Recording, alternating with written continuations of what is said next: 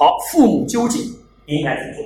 刚才我们把这些事实都摆出来了，这就是客观规律啊，这就是客观规律。我们应用这些规律，我们应该怎么来处理这些问题？我们来看一下，原则一叫做早打预防针。我们前面讲过了，青春叛逆期就是感冒，它一定会来的。哪怕你的孩子现在再乖，表现的再好，再听你的话，你不要被这个东西给蒙给给蒙蔽掉。就举个例子，你现在身体再好，你孩子身体非常好，比如说你你当初把小孩生下来的时候，可能啊八斤重、七斤重啊，身体非常好。然后你说，你看我孩子这么好，我打我打什么疫苗？你还是要去打疫苗的呀。你为什么要去打疫苗？并不是因为你生这个病了你才去打疫苗，是什么？就算你孩子身体再好，一定要打疫苗。其实新春所谓的新春叛逆啊，跟感冒这种疾病是一样的，一定要早打疫苗，甚至啊从三年级就可以开始打。无论孩子是否已经表现出叛逆，当你发现孩子出问题的时候，其实已经晚了。你不能生病了再去打疫苗，不能得了狂犬病了再去打疫苗，那就完了，对吧？之前就要打疫苗。这就是我为什么今天啊，把很多三四年级的家长也邀请过来，因为疫苗一旦已经开始叛逆了，我说实话，我家人的方法啊。都是针对还没有叛逆的，一旦已经叛逆的话就没有用了啊！我们看一下啊。好，那么早打疫苗，我等下会具体讲啊。呃，我们来讲一下，我这边忘了去了。好，早打疫苗，我们来讲一下。比方说这么几个事情啊，你们可以早打疫苗。比方说，不要，比方说，如如果你为了防止孩子早恋，或者说不是防止早恋。让他建立一个正确的爱情观、婚姻观。你不要觉得现在小孩子好像我四年级、五年级、六年级跟他谈什么结婚的事情，你错了。现在就要建立价值观。到等像我那个同学，这个三十多岁了，对吧？再建立一个正确的男女交往关系的价值观，就晚了，对不对？这时候你应该怎么讲？你应该跟跟你的孩，比如说现在是五是五是五年级。五年、五六年级的小的小朋友，他还没有什么，还还不多，对吧？要去对异性有什么吸引力？但是你应该跟他讲，说啊，说宝宝啊，过来，过来，过来，妈，比较随意点啊，比如比如说吃饭的时候，比如说孩子现在是五年级，这个男同学，你就说，宝宝，你现在有没有喜欢的女孩子？他肯定说没有，对吧？那你就说，妈妈在你这个时候，妈妈都有喜欢的男孩子，你怎么会没有呢？你反正编的嘛，对吧？你要把他把他的话给引诱出来，对吧？然后他可能会说有或者没有，这都无所谓。将来你就要说话，你以后如果你以后啊上了初中之后，妈妈可以保证你肯定会喜欢上某个女孩子，你说你怎么办？你问他，然后他可能会激动的话乱说，这些都不重要。你跟他交流这个事实的目的是什么？告诉他，就算你谈恋爱。谈恋爱不是一个坏的事情。第二个，你可以跟妈妈分享你对异性的这种感觉，你的情感经历可以跟妈妈分享。具体谈什么都不重要，就达达到这个目的，妈妈可以跟你分享。很多父母视什么早恋如洪水猛兽，你视他如洪水猛兽。并不是说洪水猛兽就不会来，你要防止孩子早恋，并不是说孩子他就不会早恋，他可能没有表现出来。最可怕的是他不跟你交流，从小你就你就跟孩子说早恋是不好的，不要去谈恋爱，他那他还会跟你交去交流吗？孩子不是傻的找妈吗？不可能，要跟他说这没问题，然后你跟他孩子这就是打预防针。跟孩子交流这个问题，不要回避这些问题，及早跟他交流。然后，如果孩子有点感觉起来了以后，你可以举例子。然后，这个哥哥二中的，对吧？二中，像我老婆也是一样，二中对吧？他就说他很多同学二中里面都谈恋爱的，两个人考试都都考得非常好，促进学习，你要把它往这个方面去转化，对不对？你不能说我说，你看这个人早恋，两个人都考得这么差，那他就会觉得早恋嘛啊，都考得很差，那我就不跟你讲了。你要往正向引导，就算你恋爱了，你也要什么？两个人共同进步，然后就举例，你看这样的是怎么共同扶持、共同进步，这有什么不好的？对不对？所以，当然具体讲讲什么、谈什么，我只是举个例子。你们要和距离，因为每个小孩都不一样，对吧？我只是说打预防针，让孩子知道某一些你认为要防止的问题是可以跟孩子交流的，而不是你视他如洪水猛兽是回避的。OK，这是一点。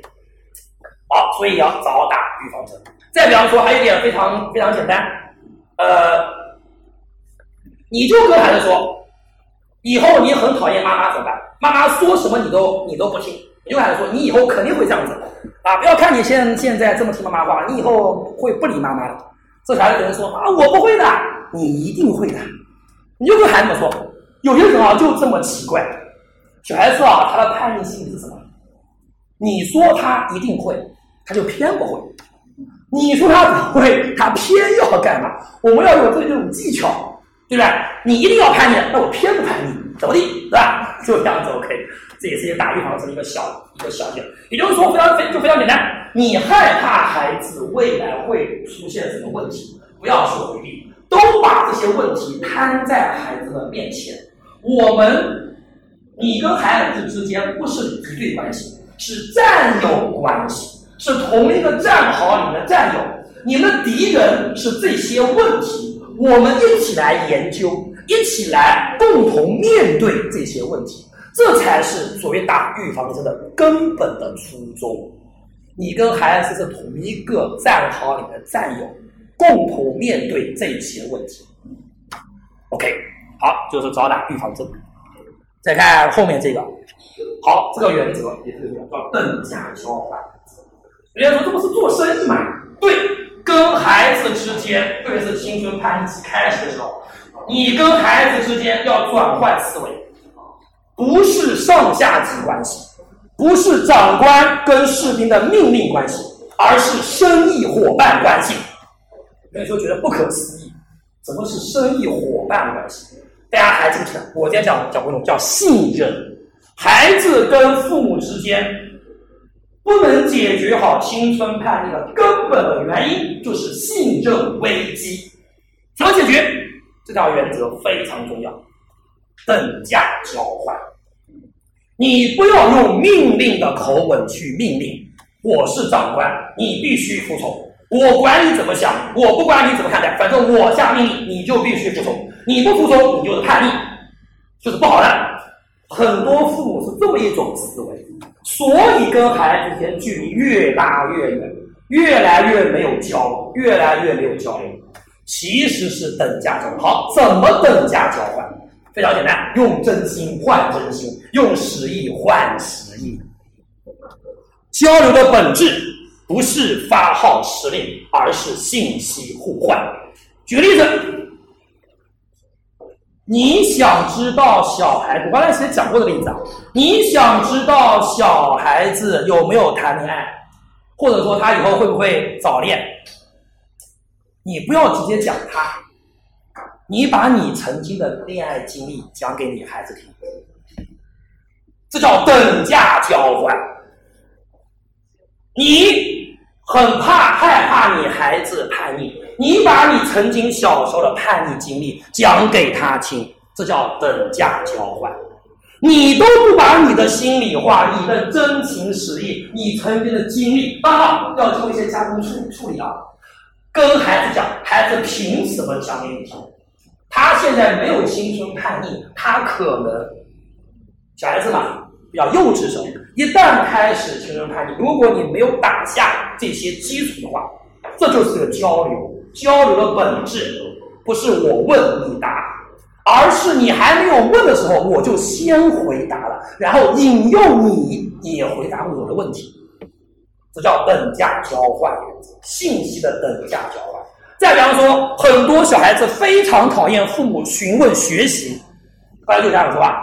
啊，你小孩子，你这这个宝宝今天语文学了学了什么东西呀？看你，你又不懂，死开，是吧？宝宝今天这个数学题顶着没有啊？啊，死开死开，我忙我忙我忙我忙，是吧？那你们怎么办？你就说这小孩子，你看你你，是吧？父母询问你学习是我们的责任，也是义务，你怎么能不给我看？你是叛逆期，对吧？其实应该怎么办？你们在平时吃饭的时候，跟你孩子聊过你的工作经历了吗？你跟你的孩子聊过你在工作当中受到哪些启发、挫折？跟老板、跟上司不对付，小孩子很多小孩真的，我我前面不是还没有上课的时候，不是跟说吧？这个施哲燕有一个名字我就不讲了，初二现在已经初三了，小学、初中成绩非常好。没有在我这边学，但是我这边很多家长就说这小孩子有名的，成绩非常好，非常聪明。现在可能连高中都考不上，为什么？极其叛逆，跟怼班主任，一定要把班主任换掉，结果成功了。对，看科学老师不不顺眼，科学老师自己带家，他直接去举报，真的直接举报。然后科学老师这个呃。考试，期末考试，科学我不来，期末考试不来。现在初三，那你说怎么办？很简单，没有提早预防啊。其实小孩子跟老师关系不好等等这些现象啊，苗头老早就伏笔早就埋下了。关键是你父母不知道，等你知道的时候已经晚了，没法避免，这东西只能他自愈，你没法挽救的，不可能挽救的。那你只能是怎么避免呢？就是要让小孩子把他跟老师关系不好，跟同学关要跟你讲，你他就跟你讲，你才能处理，对不对？他为啥不跟你讲？因为你不跟他讲，信息是交换出来的，所以他一定要记得啊，这点非常非常重要，等价交换原则，一定要跟。其实我说实话，有很多非常厉害的，比如大家都都听过啊。比如说李嘉诚，他怎么培养孩子？